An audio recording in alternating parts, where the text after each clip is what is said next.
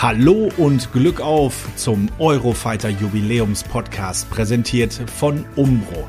Welcher Gesprächspartner sollte es denn dafür sein? Meinem Kollegen Hendrik Hohenberger und mir Dominik Abel blieb da nur eine Antwort. Olaf Thon, unser Kapitän des UEFA Cup-Siegers. Hier in der Umbro-Loge quatscht er über die Freude, über den Ärger, was ihn an Hüb Stevens regelrecht aufgeregt hat, was ihn aber auch umso mehr freute. Und es erwartet euch eine große Überraschung hier im Podcast. Ihr könnt Ed Sheeran Tickets gewinnen. Vielleicht trefft ihr dort auch Olaf Thon. Dann könnt ihr mit ihm über die Anekdoten, die ihr hier im Podcast gehört habt, weiter quatschen. Über die Strafen, über die unangenehmen Gerüche in der Kabine, über die Lachanfälle. Das alles gibt es jetzt. Ach übrigens, Hendrik und ich haben nach dem Aufstieg gegen St. Pauli etwas nur ein ganz kleines bisschen den Ausstieg gefeiert. Also, unsere Stimme ist ein klein wenig kratzig. Übrigens, an dem Tag war auch das Nachtreffen der Eurofighter. Olaf Thon organisierte das Treffen, konnte aber leider aufgrund einer Corona-Infektion nicht teilnehmen. Leider. Dafür ist er jetzt hier. Los geht's. Was lange währt, wird endlich gut. Vielen Dank, dass du heute bei uns bist ähm, dass du dir die Zeit nimmst, in diesem wunderschönen, hoffentlich wunderschönen Podcast bei uns der Gast zu sein. Die wichtigste Frage zuerst, wie geht es dir? Ja, die Frage ist ja begründet, denn als wir vor ein paar Tagen telefonierten, ähm, sah es noch nicht so aus, dass ich heute hier sitzen kann. Aber durch die neue Regelung kann man sich nach fünf Tagen freitesten und äh, bin negativ, hatte auch einen PCR-Test im Vorfeld gemacht, um kein Risiko einzugehen. Äh, und ähm, ich war auch nur schwach befallen und von daher waren die Symptome diesmal auch ähm, mit Schnupfen und Husten ähm, und Kopfschmerzen äh, nur die ersten drei Tage so, dass ich wirklich flach lag. Ähm, aber dann ähm, habe ich gleich gemerkt, es ist nicht so schlimm wie vor zwei Jahren, als wir ja noch keinen Impfstoff hatten. Und ähm, ich flach, flach lag ähm, eine Woche, habe 14 Tage gebraucht, ähm, bis ich einigermaßen mich wieder äh, richtig bewegen konnte und ähm, dann auch wieder an Sport ähm, äh, gedacht habe. Ähm, und das hat dann so ungefähr sechs Wochen gedauert, bis ich dann auf dem Niveau war, ähm, wo ich vorher war mit meinen läuferischen Fähigkeiten. Du als absoluter Schalker. Jetzt hast du leider, leider wahrscheinlich zur absolut unpassendsten Zeit diese Corona-Infektion bekommen. Wir haben am Wochenende gegen St. Pauli gespielt, wir sind aufgestiegen und, was natürlich auch super wichtig war, da warst du auch extremst involviert, das 25-jährige Eurofighter-Jubiläum. Nimm uns mal mit. Wie, wie ging es dir dabei? Warst du, warst du sehr traurig oder? Äh, ja, traurig kann man nicht sagen, sondern ähm, ähm, ärgerlich wäre wär das bessere Wort, äh, weil ähm, ich natürlich ähm, mit Sebastian Panförder und Christine Walter hier bei Schalke viel vorbereitet habe, in Kombination mit Juri Mulder, der ja im Aufsichtsrat ist, Hüb Stevens und ähm, Johann de Kock, aber auch äh, die anderen ähm, ehemaligen, auch der Staff und und ringsherum, die wir eingeladen haben, die Frau von Jörg Berger und Physiotherapeuten und und und. Äh, mit allen hatte ich gesprochen und äh, mein Part war dann eigentlich getan. Ja, und äh, dass ich hier nicht sein konnte, ähm, war auch ähm, der Sicherheit geschuldet, keinen anzustecken. Wir wussten ja nicht, dass wir in diesem Spiel schon alles klar machen. Ähm, und es war ja auch sehr spannend, vor allen Dingen nach dem 0 zu 2, wenn man dann zu Hause sitzt, puh, in die Halbzeit geht und sagt, Mensch, wie soll das denn klappen? Brauchen wir direkt ähm, bei Start einen Elfmeter? Ja, so war es. Brauchen wir den Terrorde dann nochmal? Ja. Brauchen wir den Salazar? Ja, so kurz vor Schluss.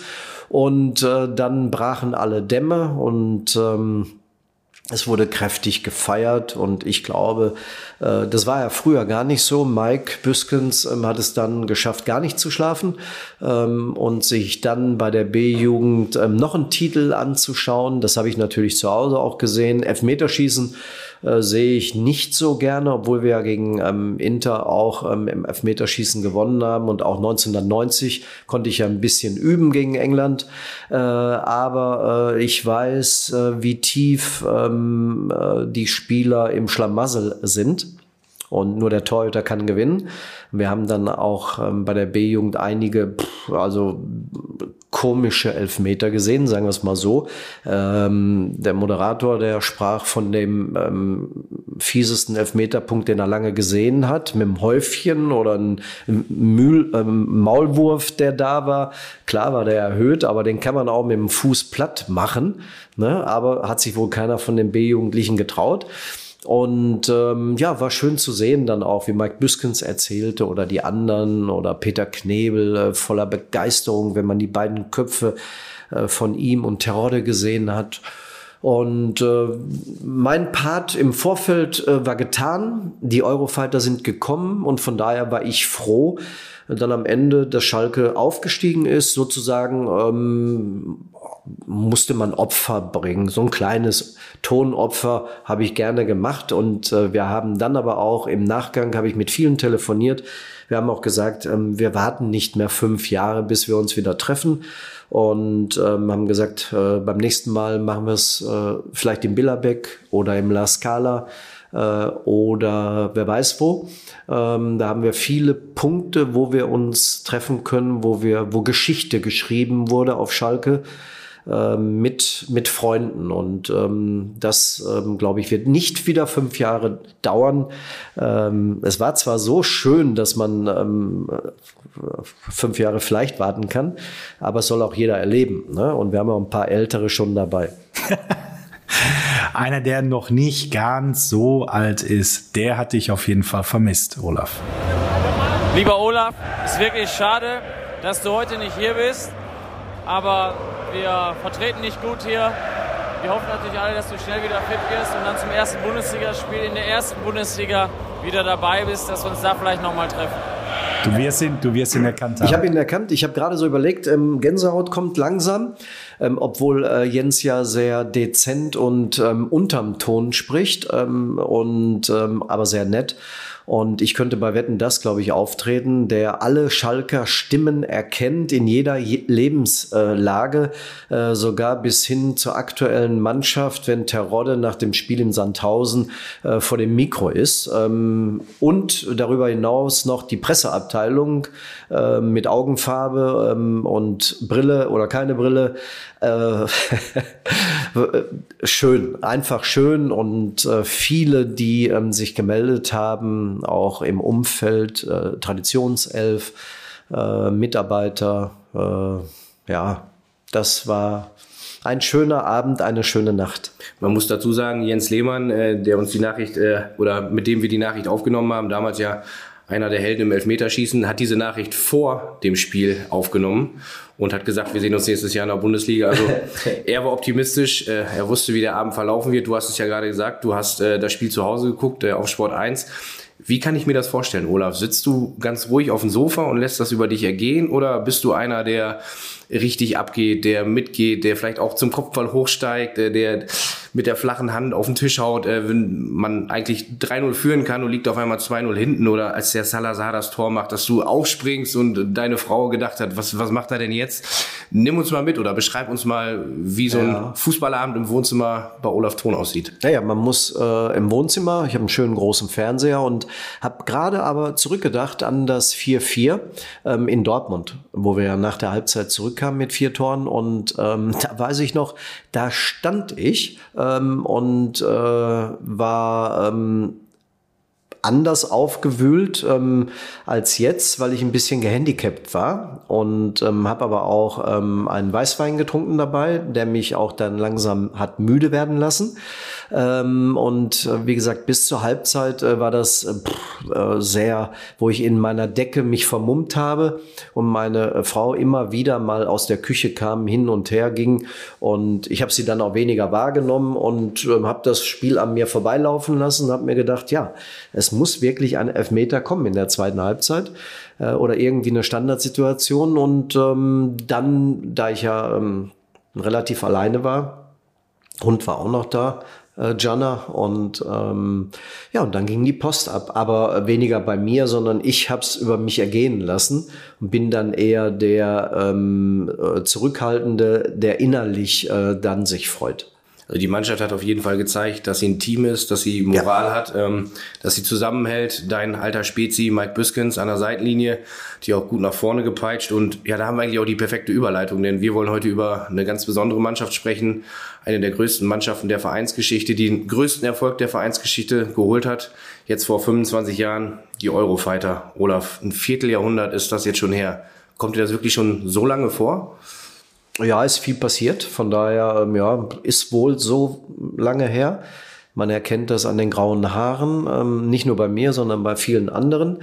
Ähm, aber ähm, ich, äh, wo wir gerade über Mike Biskent sprechen und ähm, über die Eurofighter, dann muss ich daran denken, was der Hüb Stevens doch ähm, für einen bleibenden Eindruck bei ganz, ganz vielen hinterlassen hat. Nicht nur bei den Eurofightern, sondern bei allen Spielern, die er trainiert hat. Ähm, und sowas sieht man selten, dass dann so ein Geist ähm, übertragen werden kann von Mike Büskens jetzt auf diese Mannschaft in einer ganz kurzen Zeit. Ich glaube, das hat damit zu tun, äh, dass es den Hüb in der Vergangenheit im Gedächtnis bei ähm, Mike gab. Äh, sonst hätte dieses Wunder, glaube ich, gar nicht stattfinden können. Äh, was da ähm, erreicht wurde, ähm, ist ein kleines Wunder, denn die Spiele, die waren ja auch ähm, ja, oft erkämpft. Äh, alle Spiele, die, die Mike gewonnen hat und auch das bittere ähm, Ergebnis gegen Werder Bremen äh, gehört einfach auch dazu, auch mal Rückschläge wegstecken zu können, um dann wieder Anlauf zu nehmen mit Selbstvertrauen, mit Euphorie und dieser geballten Erfahrung, die er mitgemacht hat. Ähm, und da gehören die Eurofighter auch dazu, dass man aus diesem Fundus schöpfen kann und das den Spielern äh, wie auch immer einimpft in der täglichen Trainingseinheit oder im, in, ähm, in dem man zusammen ist. Und da gehören ja alle dazu. Der Staff, Gerald Asamoah, Rufen Schröder, Peter Knebel, der ganze Aufsichtsrat oder alle die, die sich mit Schalke dann beschäftigen, die dazu beigetragen ähm, haben, äh, dass das äh, so funktionieren ähm, konnte mit Trainingslager, Vorbereitung, und ja, diese Mannschaft äh, wird auch in die Geschichte äh, des FC Schalke eingehen. Aber du sprichst es gerade an, Hüb Stevens, der Geist von Hüb Stevens. Im späteren Teil des Podcasts möchten wir auf Hüb eingehen, auf die Mannschaft auch damals. Und ich denke, da wird auch noch die eine oder andere Geschichte kommen, da bin ich ja. mir ganz sicher. Ja, mir fällt so spontan eine ein, aber die werde ich nicht vergessen. Mhm. Äh, der, wir haben den Hüb auch ähm, ab und zu geärgert. Ne? Und ein Beispiel vielleicht am Anfang. Ähm, die Journalisten, ähm, da gab es auch Pressekonferenz und da hat ein Journalist, am Namen habe ich leider vergessen, war bei der Watz, glaube ich, ähm, der hat dann gesagt, Herr Stevens, Herr Stevens, ähm, wie machen Sie das denn da? Herr Stevens, nicht, oh. ne? das war ganz bitter. Der hat den fertig gemacht auf der Pressekonferenz. Auf jeden Fall am anderen Tag. Der hat ja immer seinen oben im Parkstadion seine Kabinentür aufgehabt zu seinem Zimmer. Und wir mussten ja immer an ihm vorbei. So konnte er immer sehen, wer da vorbeigeht. Naja, und ich habe mich dann so rangeschlichen und ähm, dann hat er mich nicht gesehen. Und ich stehe dann direkt fast vor ihm und sag, Guten Morgen, Herr Stevens. Ne? Und dann ist er mir hinterher gerannt. Und so fingen auch viele Tage an, einfach nur gegen die Tür geboxt oder, oder irgendwie ein blöder Spruch wurde gemacht, äh, was auch immer. Und so haben wir äh, wirklich die Jahre mit ihm genossen. Aber genau deshalb haben wir uns dich auch aufgespart. Du standst natürlich auch bei uns auf der Liste für einen Podcast-Gast, aber dann haben wir natürlich gesagt, nein, wir nehmen ihn zum 25-jährigen Jubiläum. Also nochmal schön, dass du da bist. Liste. Ja, genau, genau.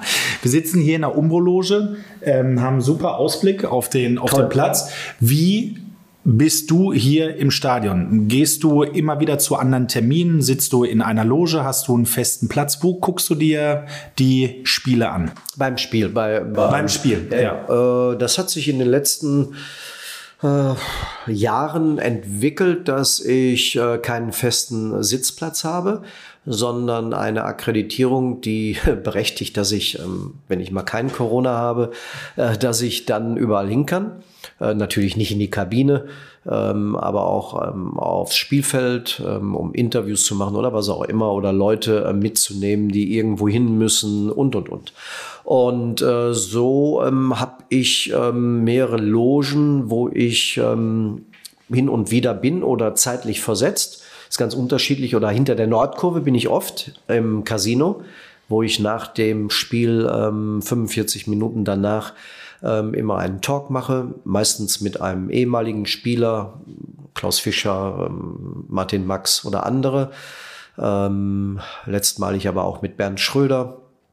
Und ähm, das ist immer sehr schön. Und äh, da bin ich auch des Öfteren. Das ist eine schöne Atmosphäre, dann dahinter der Nordkurve zu stehen ähm, und dann die Atmosphäre zu sehen, aber auch das Spielfeld von hinten zu sehen, von dem einen Tor zum anderen und dann wechsle ich auch schon mal ähm, in die Mitte des Logenbereiches. Äh, da gehe ich dann auch irgendwo dahinter und gucke, wo Platz ist. Meistens bin ich hinter äh, der Tür, wobei keine Tür da ist, die ist auf und somit kann man die Atmosphäre auch ähm, mitnehmen und äh, unterhält sich dann auch, kann dann auch ähm, in die Loge gucken und gucken, ähm, Zeitlupe, was Hand, was faul und, und, und. Ähm, und da bin ich sehr flexibel in der Arena bei meinen Aufgaben auch und Tätigkeiten äh, und während des Spiels. Und natürlich beim Stammtisch von der Traditionself, ne? Ja, natürlich. Da bin ich ja immer im Vorfeld, ähm, in der Halbzeit, in der Mitte. Natürlich auch viele Logenbesuche, ähm, die ich mache. Ähm, auch des Öfteren auf der anderen Seite. Also ich mache ein paar Kilometer startet dann manchmal ähm, auch mit äh, der Legendentour, die durchgeführt wird, mit einem Talk im Museum. Das, äh, da sind wir rollierend ähm, im Wechsel mit äh, Martin Max und Klaus Fischer. So auch im Talk im, Ka im Ka nein, im Casino nicht, sondern in der Laola, wo Klaus Fischer und ich uns abwechseln. Manchmal, wenn die Aufgabe schwer ist, dann machen wir es zusammen. Äh, Klaus Fischer tippt besser als ich. Äh, Klaus Fischer hat mehr Tore geschossen als ich, kann den Fallrückzieher besser als ich, ähm, war schneller als ich, war Kopfballstärker. Äh, aber eine ironische Spitze, sag ich immer, ob es stimmt, weiß ich gar nicht. Er hat nie ein Tor außerhalb des 16ers gemacht. Das sind so, ähm, wie wir damit umgehen. Wir spielen auch Golf zusammen. Und mit so einer Legende dann zusammen zu sein, jetzt schon seit so vielen fast Jahrzehnten, was ich auch genossen habe, als ich bei Bayern München spielte und mit Gerd Müller, mit meinem Vorbild ähm, in der Jugendzeit. Dann habe ich äh, Klaus Fischer natürlich auf eine Stufe gestellt, da gehörte auch hin, ähm, durfte ich mit ihm Tennis spielen. Auch da wiederum hatte ich keine Chance. Mit zwei neuen Hüften war der besser als ich. Äh, und ja, das sind schöne Erinnerungen und die kann nur der Fußball schreiben hat jetzt mit den Eurofightern nichts zu tun, aber äh, mit solchen Mittelstürmern ähm, zu reden, ähm, sie dann gesehen zu haben in der Kindheit, mit denen dann später zu reden über, über ähm, andere, wie sie andere einschätzen, ob sie dann in der Jugend ähm, schon gut genug sind, um dann ähm, in große Fußstapfen zu treten. Talente, ähm, die jetzt Martin Max auch betreut als Stürmertrainer von der U15, 16 und 17 und jetzt neuerdings ab der neuen Saison oder jetzt schon ähm, die letzten zwei Partien bei den Amateuren. Und ähm, ja, das ist ähm, schön zu verfolgen, wie der Werdegang einzelner ähm, Spieler ist, auch die der Eurofighter. Du hast von deinem großen Vorbild Gerd Müller gesprochen, Olaf. Du hast dann von der Ehre gesprochen, mit Klaus Fischer zusammenzuspielen, zusammen zu golfen zu und Fußball zu spielen. Zu golfen und Fußball zu spielen. Sag mal bitte, was ist mit Simon Terodde los? Er ist natürlich ein ganz anderer Typ ähm, fußballerisch. Ähm, ich habe jetzt ein paar Mal auch mit ihm sprechen können. Ähm, sehr offen, ähm, freundlich und ähm, einfach schön, wenn man dann sieht, dass so ein Spieler ähm, so funktioniert in der zweiten Liga. Und alle fragen sich natürlich, kann der das in der ersten Liga auch? Ja, ich glaube schon. Ähm, wir wissen natürlich alle, er muss gefüttert werden im Strafraum. Ist bei allen so. Und äh, man kann ihn aber nicht mit Klaus Fischer vergleichen oder mit Gerd Müller. Ähm, gestern ähm, wurde ich zugeschaltet bei Sport 1 im Doppelpass zweite Liga. und habe denen das gesagt, ohne dass sie es hören wollten. Und ich habe gesagt, der Hansi Flick, der muss den Terodde mitnehmen nach Katar, weil der hat so einen Spieler nicht und der kann den gebrauchen. Auf jeden Fall sollte er drüber nachdenken und der Simon hat das verdient und der wird auch in der ersten Liga seine Tore machen. Der wird keine 30 machen, aber der wird vielleicht 15 machen. Und man muss ja auch dazu sagen, Simon Terodde ist vergleichbar dann doch auf gewisse Art und Weise mit Klaus Fischer, denn Simon Terodde hat, glaube ich, gefühlt auch nur ein Tor außerhalb des 16ers gemacht. das hast du gesagt. Ja, Olaf, man hört's raus, du bist in der Fußballwelt bestens vernetzt, äh, hast bei zwei großen Vereinen in Deutschland gespielt und auch als TV-Experte kommst du ja jedes Wochenende eigentlich in die Stadien der Republik, kennst viele ehemalige, aktuelle Spieler, aber sag mir mal, Gibt es solch ein Spirit wie bei euch? Man hat es gerade rausgehört mit Klaus Fischer oder auch hier mit euer Traditionself-Stammtisch. Äh, ich sage jetzt mal so, da ist ja eigentlich kein Platz am, am Dresen frei. Da, da kommen ja so viele ehemalige aus, aus allen möglichen Generationen. Gibt es sowas auch bei anderen Vereinen? Weißt du das? Ja, es gibt ähm, die Fohlenelf, äh, die sind aber nicht so ähm, ähm, eingebunden, äh, wie wir das sind, als ähm, eigenständige Abteilung, ähm, so wie wir ja Tischtennis, Leichtathletik und noch mehrere andere haben. Und ähm, ich glaube, da tut der Verein gut daran, die Tradition hochzuhalten, sie zu unterstützen, auch in schwierigen Zeiten, die wir jetzt ja auch mit dem Abstieg bekommen haben wo wir fast den Rekord von Tasmania Berlin geknackt haben. Wenn wir das geschafft hätten im negativen Sinne, das wäre fürchterlich geworden. Und ich glaube, der Kelch ging noch mal an uns vorüber, um mit den Worten von Rudi Assauer zu sprechen, der Fußballgott wie 2001, der war nicht da. Äh, der hat dann ein Einsehen gehabt mit uns ähm, vor einem Jahr oder irgendwann. Ähm, und auch mit dem Aufstieg. Ähm, den gibt es, den Fußballgott. Den muss man nur kitzeln. Und so haben wir das auch in der Saison, glaube ich, gemacht. Jetzt haben wir gerade über das Eurofighter-Treffen beim Spiel gegen St. Pauli gesprochen. Vor fünf Jahren gab es ja hier schon mal das große Eurofighter-Treffen. Da habt ihr euch nicht nur äh, zum Klönen getroffen, es gab ein Spiel. 20 Jahre Eurofighter, es sollte das Abschiedsspiel von Hüb Stevens werden. Ähm, jeder Hörerin, jeder Hörer, jede Hörerin weiß, es ist dann doch ein bisschen anders gekommen, aber... Und es ist 6-6 ausgegangen. 6-6 ausgegangen. Alle, für alle die, die es nicht wissen, die Jüngeren, die jetzt zuhören, Olaf Thon hat gespielt im DFB-Pokal gegen Bayern München, Halbfinale 6-6. Äh, nach Verlängerung, damals gab es noch ein Wiederholungsspiel, knapp verloren. Kalle Del High, Flanke auf Karl-Heinz Rummenigge in der 78. Minute in München im Olympiastadion war es, glaube ich. Ähm, und ähm, ja, da haben wir verloren. Und so sind wir auch in die Geschichte eingegangen. Und dann habe ich mir gedacht, vorm Spiel legen wir das Ergebnis schon fest.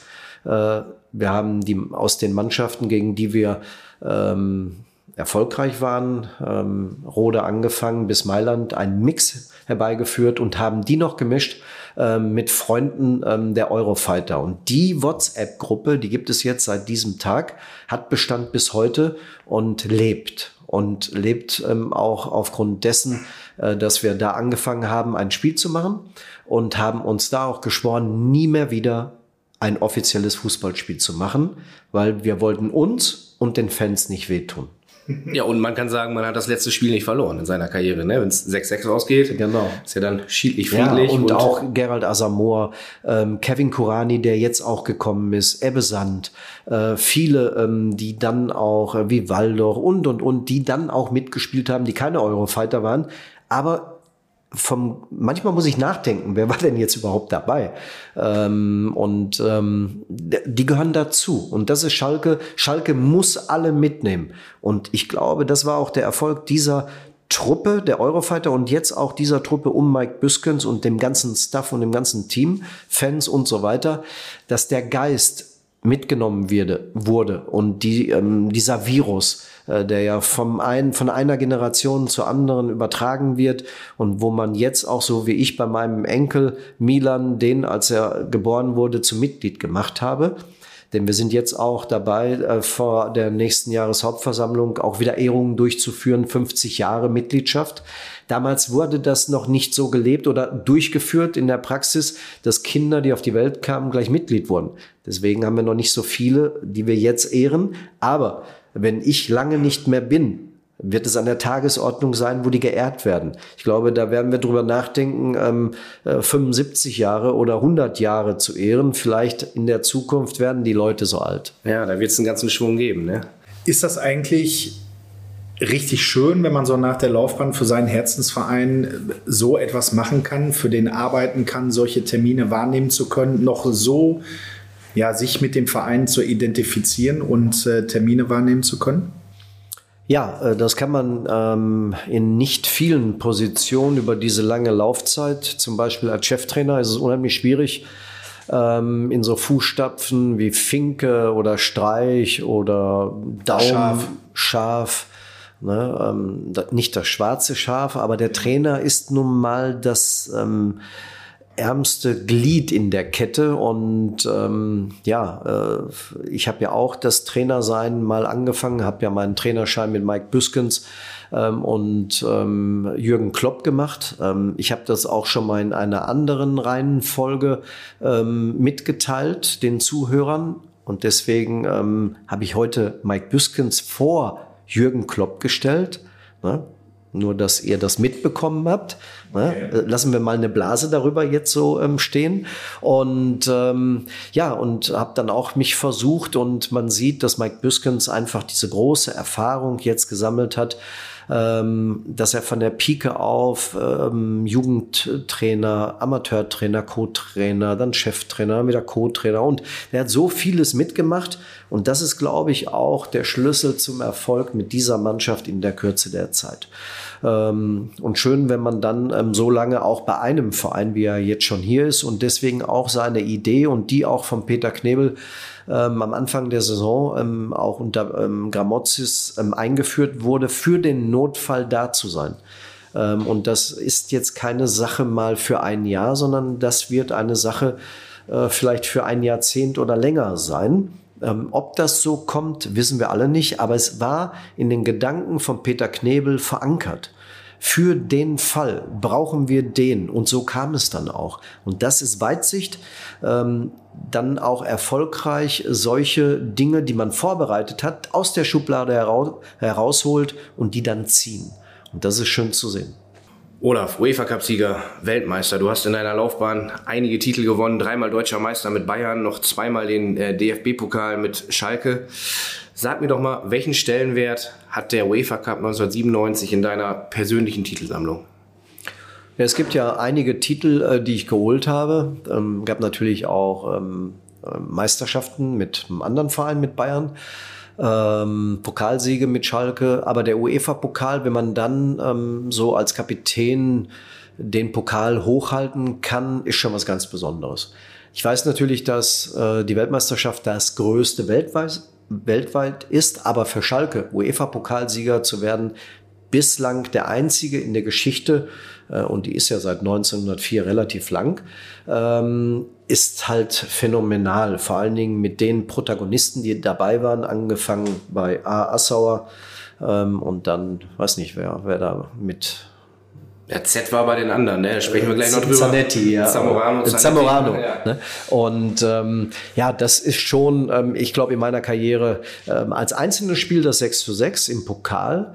Ähm, aber ich glaube, dann hat's mit einer Hand den Pokal da hochzuhalten im San Siro, das war schon nicht zu toppen. Äh, äh, wusste ich ja nicht 90, ne? Oder, oder auch bei der ersten Meisterschaft, als ich mit Uli Hoeneß da am Tisch getanzt habe und er mir das Du angeboten hat und oder auch mit Rudi Assauer, als er mich zurückgeholt hat, 94, wo ich eigentlich schon mit Stuttgart klar war, mit Meier Vorfelder, aber mich doch dann ähm, er überredet hat und ich weiß noch, wie wir ähm, im Schwarzwälder, das war so ein Sternelokal in der Innenstadt in München, äh, als wir einen 66er ähm, Bordeaux getrunken haben, äh, mein Jahrgang, und haben das dann besiegelt. Was daraus wurde, ähm, das hätte sich auch Rudi Assauer in seinen kühnsten Träumen, glaube ich, nicht ausgedacht. Vielleicht, ähm, also die Krönung wäre ja 2001 noch gewesen, die Meisterschaft. Aber tun wir mal einfach so, auch für Rudi Assauer, als wenn wir sie erreicht haben, weil vier Minuten waren wir es ja, äh, muss ich sagen, wenn man dann zurückblickt, Rudi Assauer 94 holt den Ton zurück und hat ja viele andere Wilmots äh, und andere geholt äh, was in dieser Phase gelaufen ist, auch, dass wir hier jetzt sitzen können in der Arena, in unserem Wohnzimmer, ähm, riesen, riesengroßer äh, Videowürfel äh, und spielen jetzt auch wieder in der Saison, ähm, in der kommenden, wo wir hingehören.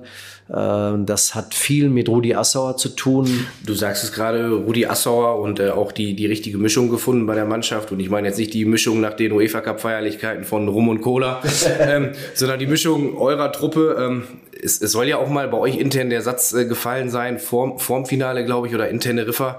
Das gibt's doch gar nicht. Jetzt stehen wir blinden tatsächlich im Finale. Ich weiß nicht, ist der Satz gefallen? Ja. Äh, scherzhaft untereinander? Ja, ja, ja, ja. Das, äh, das sind aber dann ähm, ähm, mehr so Aussagen, die vielleicht Mike Büskens, Ingo Anderbrügge ähm, getroffen hat. Das hätte Jens Lehmann nie gesagt. Ich auch nicht, weil ich wusste, wir sind keine Blinden.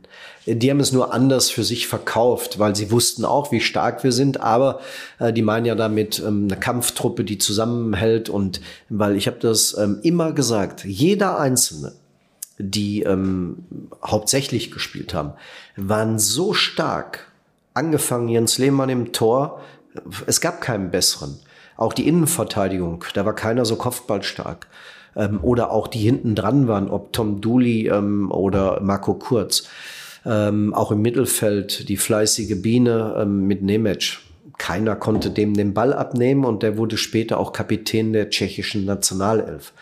Dann ähm, Marc Wilmots. Eurofinale gespielt, ne? Ja, also, ja, genau. Ähm, ganz ähm, an Bierhoff gescheitert. Ne? Äh, kann man auch diskutieren, ob das sein muss. Ne? Aber Spaß beiseite. Und ja, und Ingo Anderbrügge. Keiner hatte einen platzierteren, härteren Schuss, bessere Standardsituation.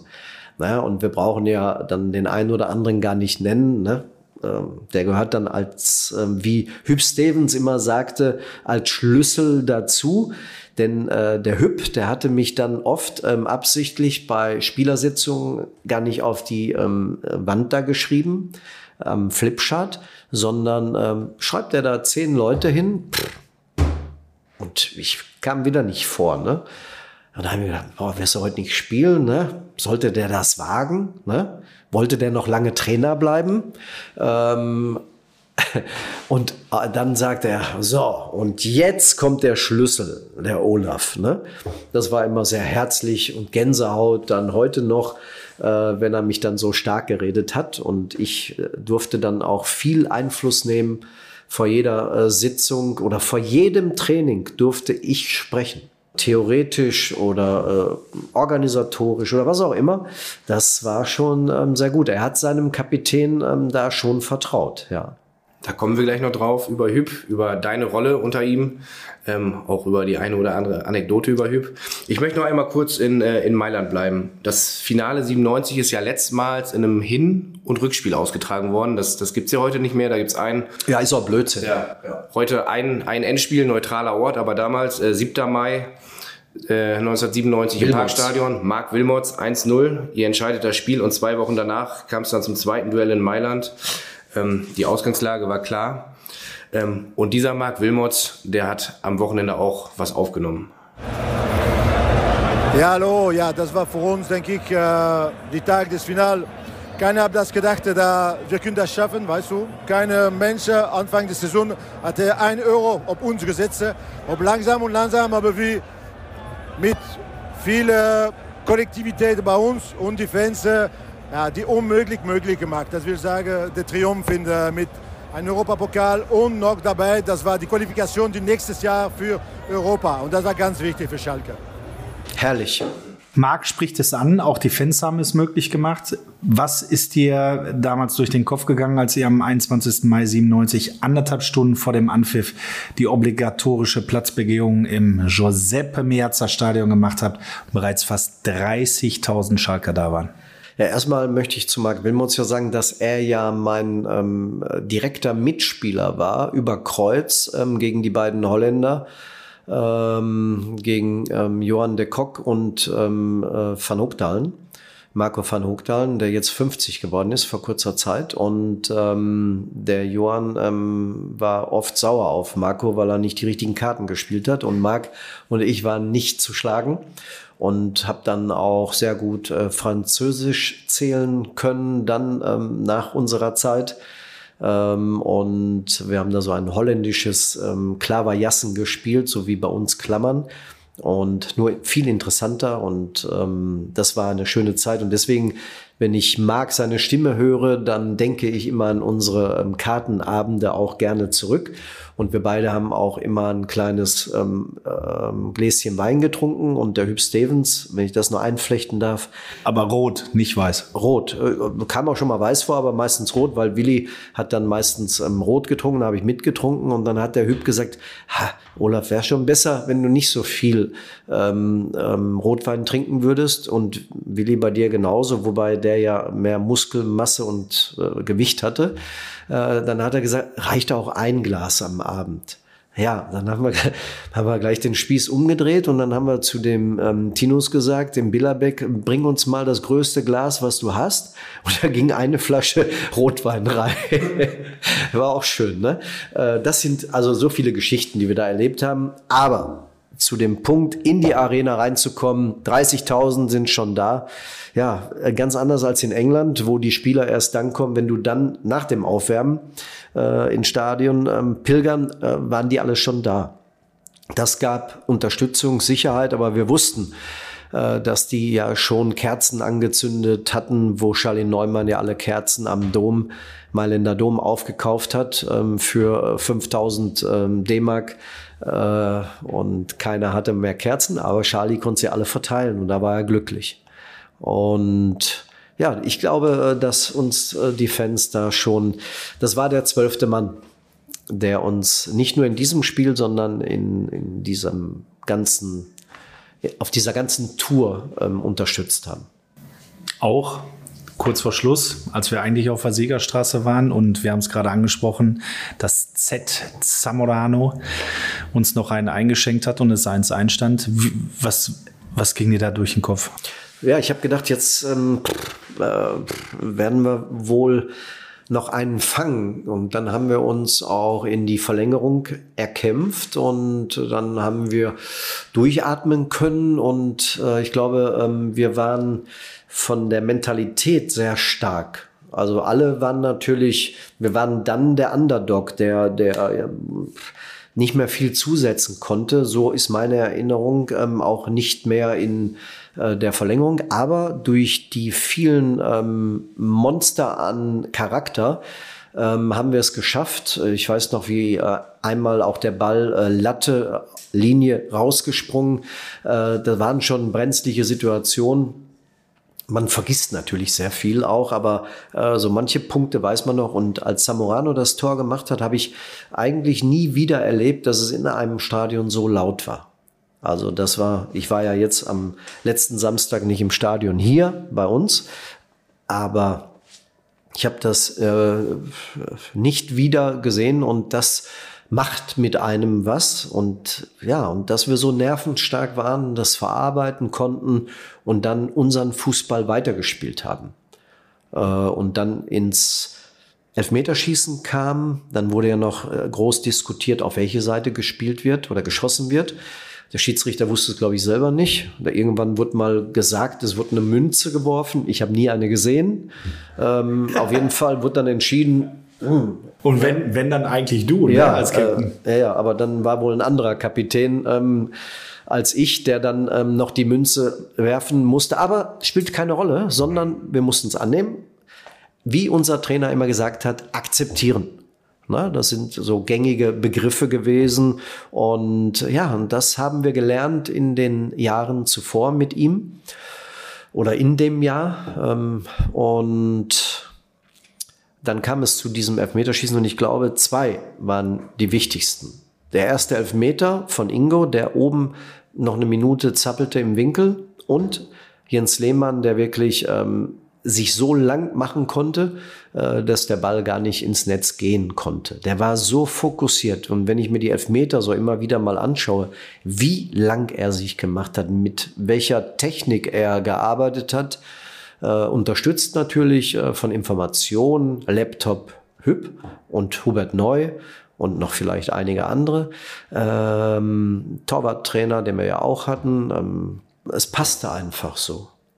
Und ja, dann ähm, sich wieder zu treffen, so wie ich aus unserer WhatsApp-Gruppe mit vielen Videos auch gesehen habe, kommen Erinnerungen zurück und nicht nur, dass die, ähm, die fast immer gespielt haben, sondern die um die Mannschaft herum waren, wie Miguel Pereira, wie Hogdalen, der gar nicht spielen konnte, äh, wie Arnold Dübeck oder auch David Wagner, der leider nicht kommen konnte. Und das gehört auch dazu, die, die nicht gekommen sind, die sind nicht gekommen, weil sie hier nicht sein wollten.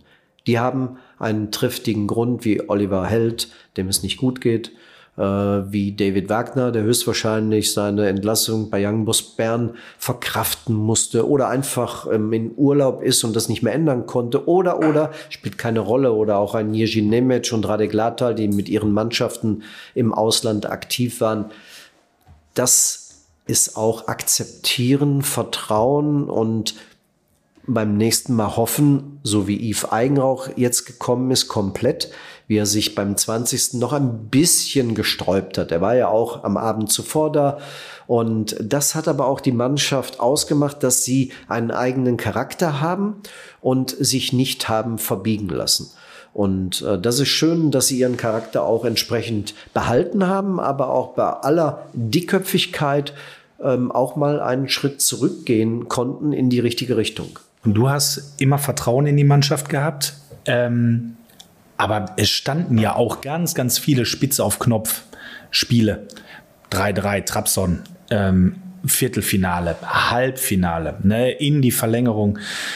Wann hast du so richtig für dich daran geglaubt, wir, wir können das packen? Ich weiß nicht. Äh, oder, oder geht man da ganz anders ran? Ja. Oder äh, ja. sagt man wirklich so, okay, man kriegt jetzt Valencia, boah, geile Truppe, ähm, aber eigentlich können wir es schaffen. Und dann Teneriffa, pff, geile Truppe, aber eigentlich können wir also eher von wirklich von Spiel zu Spiel oder träumt man? Ich glaube, ich habe eine andere Antwort ähm, parat, ähm, dass ähm, es in jedem Spiel Situationen gab, die einen verrückt gemacht haben. Äh, das war ähm, gegen Trabzon, dass so viele Türken im Stadion waren, die ihre Mannschaft unterstützt haben. Dass wir am Anfang auch Glück hatten, dass wir nicht in Rückstand geraten sind, ähm, weil wir haben ja überhaupt kein Gegentor zugelassen im Parkstadion. Es gab immer brenzliche Situationen im Brügge mit dem hohen Schnee, wo ich den Elfmeter verschossen habe, wo dann Büskens nachgelegt hat nach meiner Ecke aber auch der verschossene Elfmeter. Und ähm, ich glaube auch der verschossene Elfmeter in Teneriffa mit Johann de Kock, äh, das hat gezeigt, ähm, viele waren einfach so bärenstark. Der Ingo Anderbrügge, das Problem war, ich hatte gegen Brügge verschossen, Anderbrügge wurde eingewechselt und Johann de Kock nimmt sich den Ball.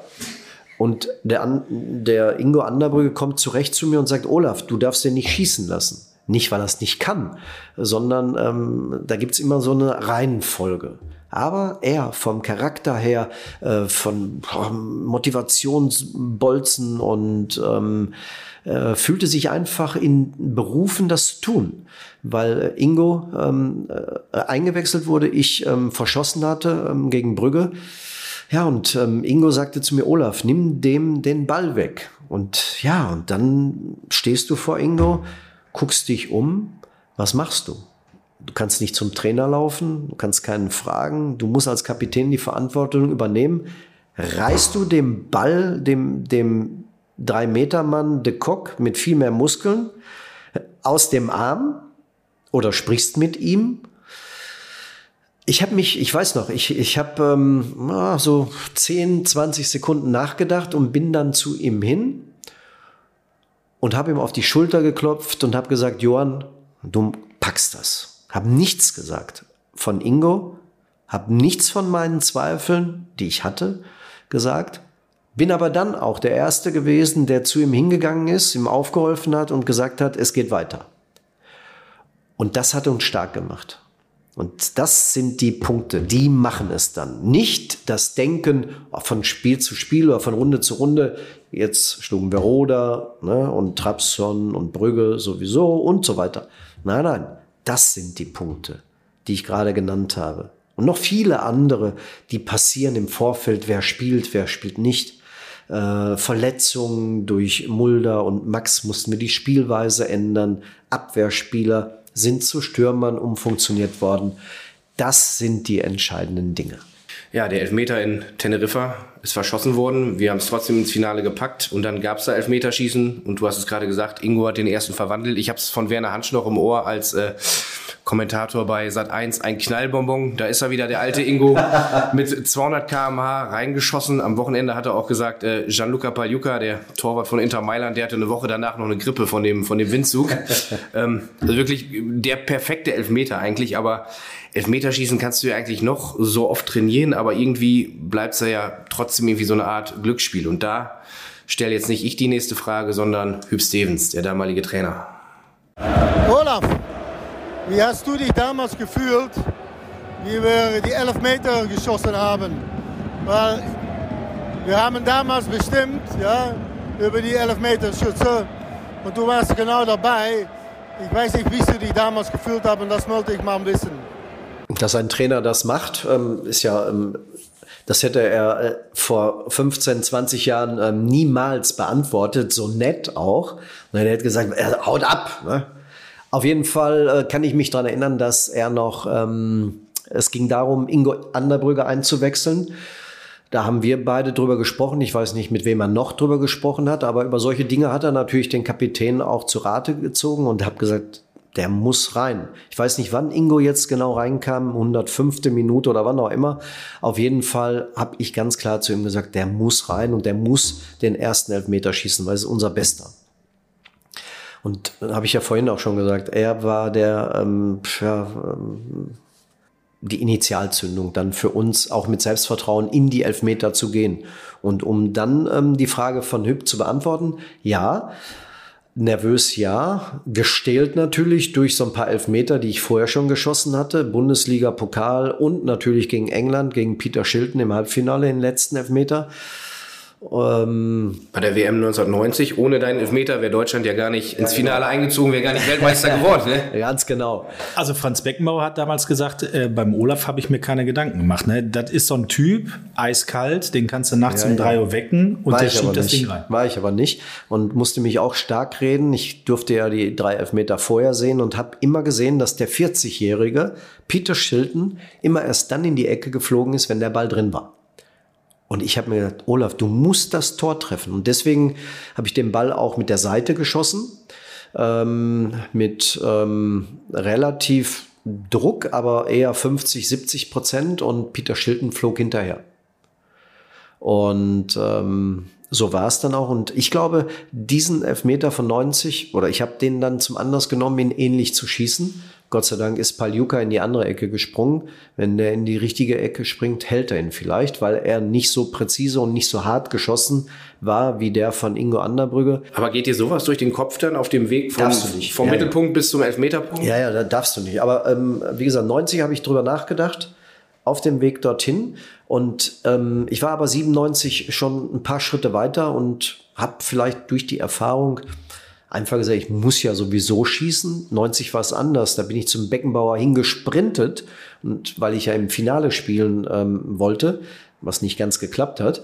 Ähm, und ich wusste, ich muss auf mich aufmerksam machen, um den Elfmeter schießen zu dürfen.